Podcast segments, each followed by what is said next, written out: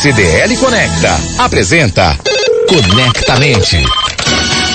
8 horas e 8 minutos, abertura do Conectamente de hoje. Aí estamos no ar e toda quarta-feira estamos aqui com ele, Fernando Cardoso, vice-presidente da CDL BH, um jovem empresário que conduz esse Conectamente, esse papo de toda quarta-feira. E hoje, meu caro Fernando, vamos falar sobre 2020, o ano do empreendedorismo colaborativo. Bom dia, Fernandão.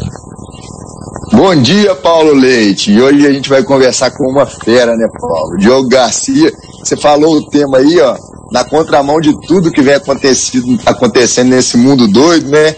Os empreendedores estão batendo recorde na pandemia, Paulo. Já são mais de 50, 52 milhões de pessoas que têm o seu próprio negócio.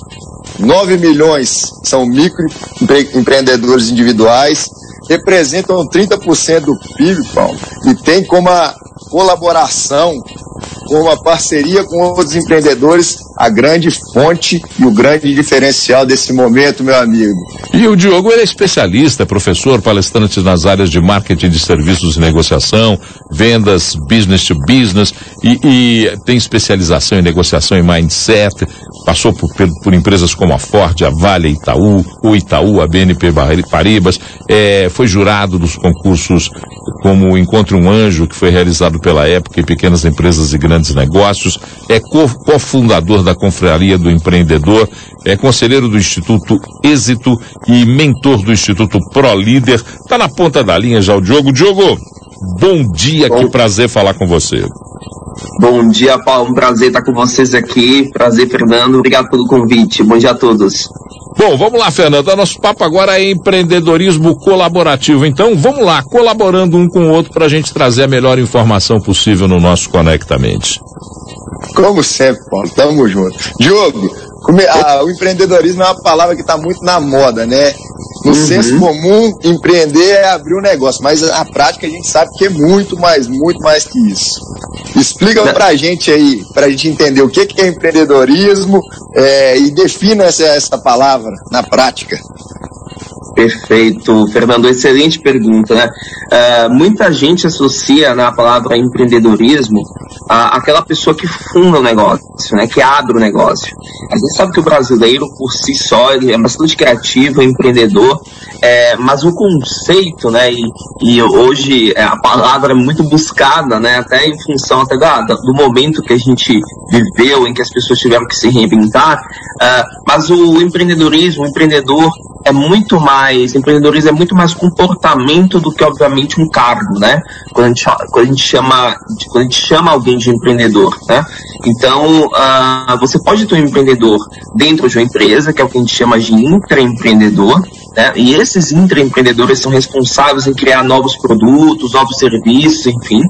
Você tem um empreendedor na área pública, a gente precisa de empreendedores, de pessoas que efetivamente pensem é, é, como uh, otimizar, como tornar mais eficientes estruturas, processos. A gente tem empreendedores também na área social.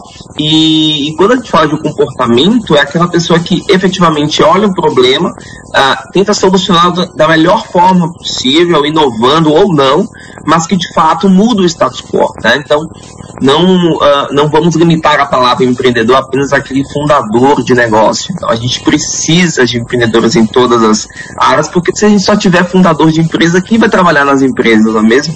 Então, é, é muito bom saber que eu, a, eu, como líder de uma comunidade de empreendedores, né, é, que, que, a palavra está mais é, é, difundida, mais popular, e, e, acho super importante também a gente definir aí a, a, as diferenças e que você pode ser um empreendedor mesmo trabalhando para outra pessoa, tá?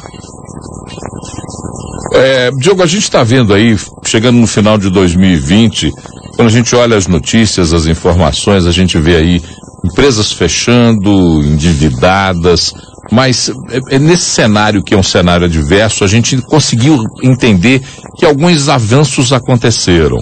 Empreendedores e lojistas tradicionais, eles entenderam que é preciso se reinventar. E, a sociedade civil também deu uma organizada, seguiu em frente. O que, que esse ano trouxe para a gente de bom? A gente vai sair melhor do que a gente entrou, Diogo? Paulo, olha, eu tenho falado muito sobre isso, né? Sobre essa questão do, do legado né, da pandemia. Porque a gente, obviamente, nós temos passado por um, né, por um ano difícil, né? É, não só no que diz respeito à própria questão é, da parte ruim da pandemia, né, que são as mortes, as pessoas que são contaminadas, como também o, o, o efeito né, nos negócios. Mas eu acho que isso despertou também, acho muito legal quando nós falamos de sociedade civil organizada, uh, o senso de, de, colaboração, o senso de solidariedade, porque de fato uh, as pessoas começaram a perceber que elas precisavam ajudar umas outras ou as empresas iriam quebrar. Então, quantas vezes você pensou em ajudar aquela, aquele, aquela padaria do seu bairro, né, aquele restaurante ali que estava fechando, comprando da, do pequeno, né, houve muitas campanhas, né, para que você pudesse comprar do pequeno. Então, eu acho que é, é, é, é essa onda da colaboração ela ficou muito forte, eu acho que é algo que vai seguir. Eu que trabalho com startup, principalmente, startup é um, e inovação é um, é, é, é um ecossistema onde a colaboração é pressuposto básico, porque as startups elas, elas vivem com um orçamento quase zero, então elas precisam se ajudar, elas precisam se conectar. Então eu percebi isso também no contexto com, em geral, né, em que as pessoas de fato elas tiveram que se ajudar, porque é, é um momento de vulnerabilidade, é um momento que as pessoas precisam ajudar umas às outras, né, principalmente no que diz respeito à própria pandemia em si, e também com relação aos negócios, né, do, no sentido de você é, é, entender que o pequeno é que emprega mais gente nesse país, quando você começa a perceber pessoas desempregadas e tal, e, e negócios fechando, você é, entende que é papel fundamental ali como cliente, né, como consumidor também ajudar é, nessas essas empresas.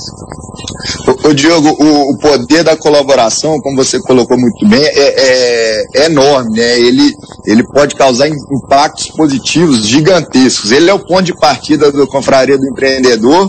Eu posso falar que da CDL também, essa parte da cooperação, eu vi a última entrevista do presidente da CDL e ele falava justamente disso. Vamos valorizar o comércio local, vamos comprar do comércio local.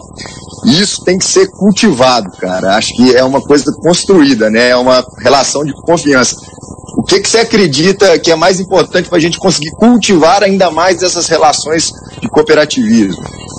É muito bom. A gente tem até uma teoria, né, que, que é coisa muito simples, né, que é um, um, um, autor chamado Adam, Adam Grant, que ele fala do dar e receber, né?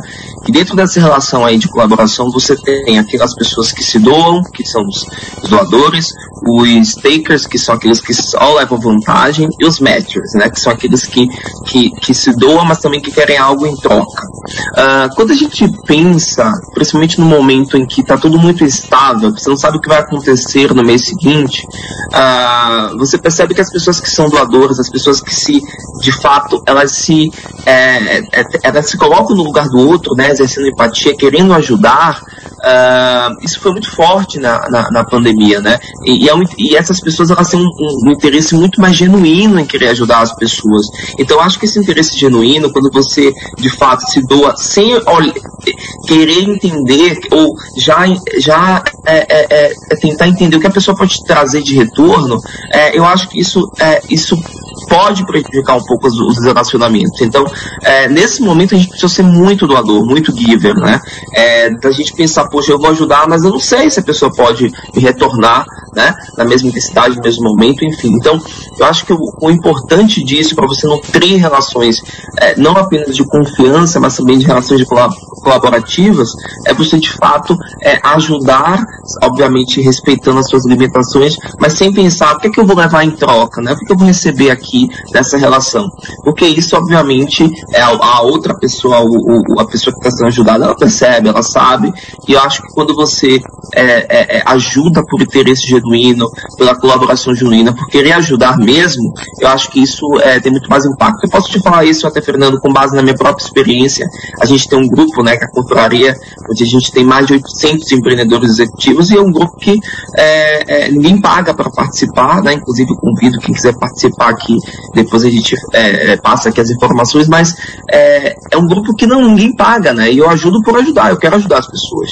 E eu recebo muito em troca, muito em troca. Aquele velho ditado, quem, quem, quem planta colhe, é verdade. Então acho que para você ter senso colaborativo, você precisa também é, entender que se você está no momento de doação se você está no momento em, em, de ajudar, né, porque também tem que respeitar o seu momento, é importante que isso seja genuíno, que não tenha esse mindset, essa mentalidade de querer algo em troca, é, de bate-pronto, porque isso é, não é verdadeiro, e que, que não é verdadeiro, ele não se mantém. Né? Então, isso eu diria sobre a questão do, do, do, do que é importante né, para a colaboração. A gente está falando de dois cenários, jogo, que são distintos. A gente começa 2020 com uma expectativa bruta de crescimento, com uma esperança de uma revitalização na economia.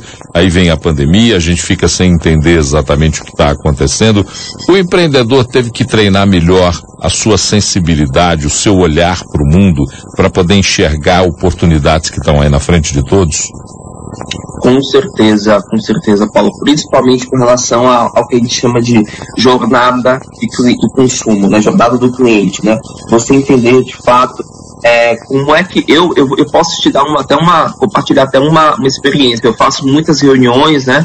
É, o, meu, o meu trabalho é, é, é, é como executivo de vendas de uma multinacional. E para mim foi muito difícil, né, esse momento de, de pandemia, porque eu não conseguia olhar para os meus clientes, né? O meu trabalho ele é, é de fato visitar, né, encontrar, olhar, olhar, olhar. Eu trabalho com vendas, né? Então foi muito difícil é, eu agora abordar os meus clientes de forma virtual. Mas aí a gente tem que entender como é que esse cliente, né? Eu estou falando aqui do meu cliente que é, é, eu atendo, sei lá, no escritório, mas você pode ter um cliente que você atende fisicamente ou qualquer outro lugar, médicos, profissionais liberais, ou, ou é, é, é enfim, ou negócios menores. O que foi importante no meu caso foi entender como é que o meu cliente agora ele reage, como é que ele se comporta.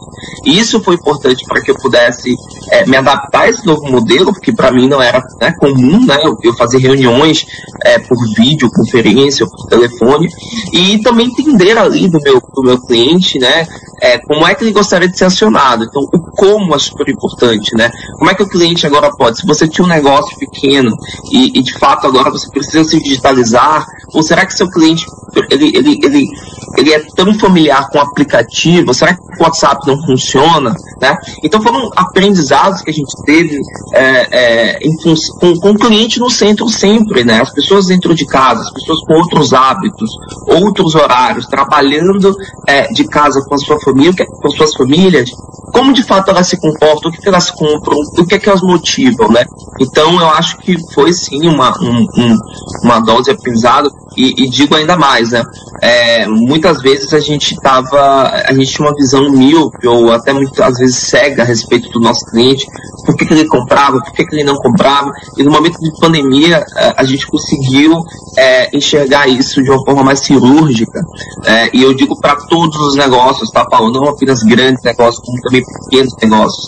Entender como esse cliente se comporta e como é que ele, nesse momento de pandemia, ele pode é, é, comprar de você, né? As, as condições de pagamento, né? As pessoas também estão, é, né? Ficaram desempregadas, algumas recebendo menos. Então, como é que você utiliza a questão de preço, questão de condições de pagamento para poder atender o seu cliente? Então, foi um grande momento de aprendizado, de revisão de processos, de revisão de muitas é, é, é formas de, de, trabalhar. E eu acho que a gente vai levar isso para 2021 é, como algo, é, é, como uma, uma, um ponto positivo, né? Como algo que vai fazer com que as empresas elas olhem, né? Olhem outras oportunidades, outros canais de venda, enfim.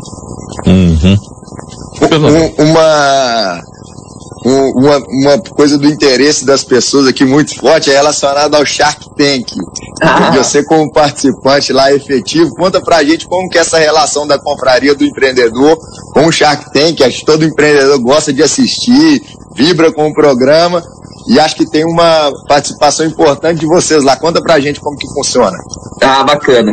É, então, a, a Confraria do Empreendedor, né, que é essa comunidade de empreendedores, esse hub, né, é, a gente tem uma parceria com a, com a Sony Channel e com a, e com a produtora Floresta, que fazem o, o, o Shark Tank no Brasil. O Shark Tank é uma franquia, né, que existe em mais de 60 países.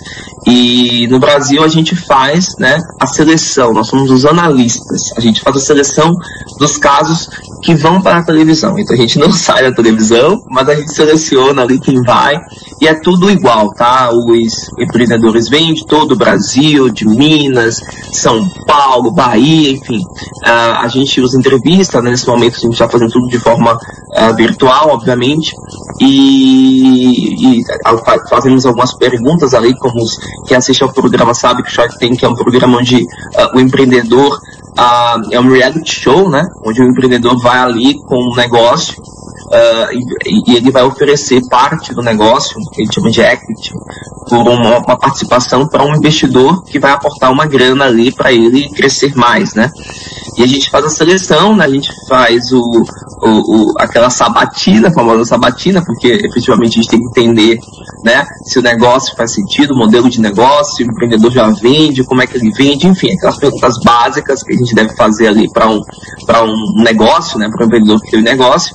E daí a gente faz um, uh, ele passa por um processo de, de, de avaliação onde são né, escolhidos aí uh, alguns empreendedores para gravar a temporada. A gente gravou agora recentemente a quinta temporada, né? E quem puder assistir toda sexta toda sexta-feira às 10 horas na Sony. E depois a gente vai, obviamente, é, hoje, né, na internet é tudo disponibilizado, mas a gente tem um canal da Sony também no YouTube onde vocês podem conferir aí as edições anteriores. Então, é, é muito bacana, tá, Fernando, essa, essa, essa experiência, porque é, é, lidar com sonhos, é lidar com empreendedores, é, é, são muitas coisas bacanas que a gente recebe por lá. E, e o programa é, é fiel, ele é exatamente como vocês veem, quem assiste, né?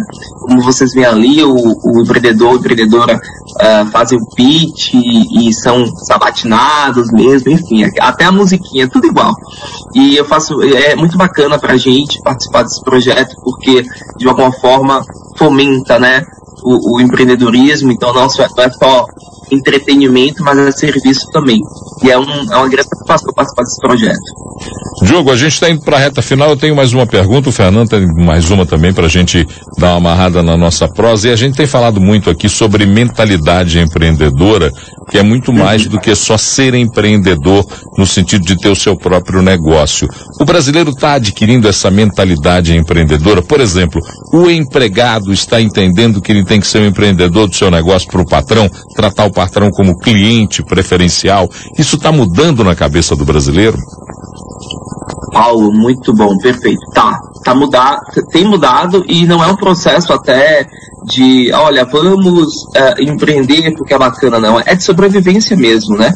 Uh, no momento de crise, né, a gente começa você começa a olhar diferente, porque você tem que contar com os melhores profissionais, você tem que contar com, com, com, com quem efetivamente faz a diferença. Então é um, uma habilidade em que eu diria que é até de, de sobrevivência, né, para você que é empregado, porque uh, o, o, o, é, é, é você como empregado, independente da área que você lida, que você trabalha, precisa entender ali um pouco o que, é que pode ser feito diferente do negócio num mundo, num, num, num momento em que mudanças acontecem a todo momento, né? O cliente muda, você muda, a gente é, é, tem a, a, o movimento das startups que traz soluções inovadoras rapidamente, então eu diria que é sobrevivência. Eu acho que todo empregado ele de fato ele tem que ter essa, esse mindset de empreendedorismo, né, de querer fazer diferente, de querer criar, de querer é, mudar o status quo, de questionar muitas vezes até né, as estruturas para que de fato as empresas consigam sobreviver. Então é, eu, é uma habilidade aí que, que, que, eu diria que é essencial. Ô, ô Diogo, assim, para a gente finalizar a conversa mesmo, a gente está falando, vindo de um ano muito difícil, cara, assim, é, quais lições que você tira desse 2020 e quais perspectivas você tem para 2021? Traz uma causa positiva para a gente aí, meu amigo. Nossa, pergunta boa, é difícil, né? Bem, eu acho que 2020, é, eu, eu vou ser redundante, mas eu, eu acredito que essa questão da colaboração foi algo muito forte. Eu acho que a resiliência também, principalmente do empreendedor, porque quantas, né, é, é, quanta, quanta estabilidade, né? A gente tá, é, tá no mundo incerto é uma coisa realmente que deixa as pessoas um pouco ansiosas. Então eu acho que, que essa resiliência do empreendedor, eu pude acompanhar muitos, né, que estavam ali na corda bamba, mas né, insistiram e foram em frente. É, então eu acho que essa resiliência acho que foi super importante e quando você passa por um momento difícil, você sai mais forte, principalmente quando você sobrevive. Então acho que colaboração e resiliência são foram as palavras do ano aí. É, 2021, né, a gente tendo vacina e tal, eu acredito que tendo vacina, né, porque é, é a nossa grande expectativa e, e, e é o que de fato, né, é, vai fazer com que esse processo nem me acabe. É, o, o Brasil, ele, eu vou falar até sobre a perspectiva de investidores, né, principalmente nessa área de startups, que são organizações para resolver problemas reais, que, que, escalam, né, que tem uma, uma possibilidade de escalar, de, de, de, atender vários mercados ali é, é, de forma muito rápida. É, o apetite desses investidores é muito alto com relação ao Brasil.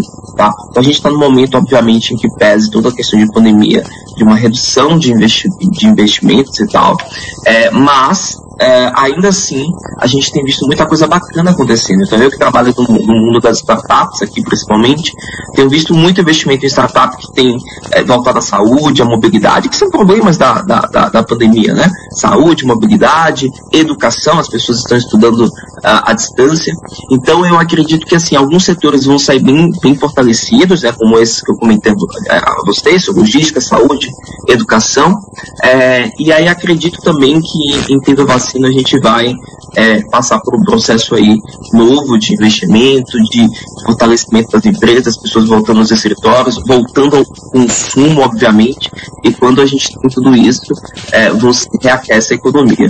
Então eu espero, de fato, já tenha vacina para a gente conseguir, porque existe uma, um apetite de, de investimento no país e a gente tem um potencial muito grande aí, é o ecossistema empreendedor está muito mais maduro.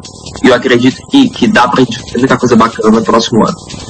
Conversamos com o Diogo Garcia falando sobre o ano do empreendedorismo colaborativo 2020. Fernando, foi bom para você, Fernando?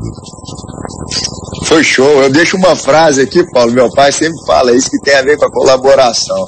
A vida é igual um espelho, reflete pra gente o que a gente faz pelo outro. É isso aí. É isso aí. Diogo, obrigado por ter dedicado um pouco do seu tempo aí para conversar conosco no nosso Conectamente, dar informação para muita gente que fica atento àquilo que a gente fala para transformar a sua vida, o seu negócio num, num lugar melhor para se viver e poder fazer uh, um mundo melhor, um mundo mais, mais gostoso para a gente, não é não? Eu, isso aí, eu agradeço, Paulo, Fernando, foi ótimo estar com vocês essa manhã. E é isso aí, obrigado à Rádio CDL FM e desejo sucesso aí para todos os empreendedores que a gente siga com firmeza aí, porque as coisas vão melhorar com empreendedores. Olha, o e-mail do nosso programa é o conectamente.cdlbh.com.br, o blog da CDLBH, o comércio em ação.cdlbh.com.br. As redes sociais da CDLBH no Instagram, arroba CDLBH, no Facebook, facebook.com barra CDLBH. As redes sociais da CDL Jovem, anote aí, Instagram, arroba CDL Jovem BH, Facebook, facebook.com barra CDL Jovem BH. O áudio desse programa está disponibilizado daqui a pouquinho em podcast nos melhores servidores de podcast deste país. Fernando Diogo, grande abraço, Fernandão, até quarta-feira que vem. Tamo junto. Até mais, abraço. CDL Conecta apresentou Conectamente.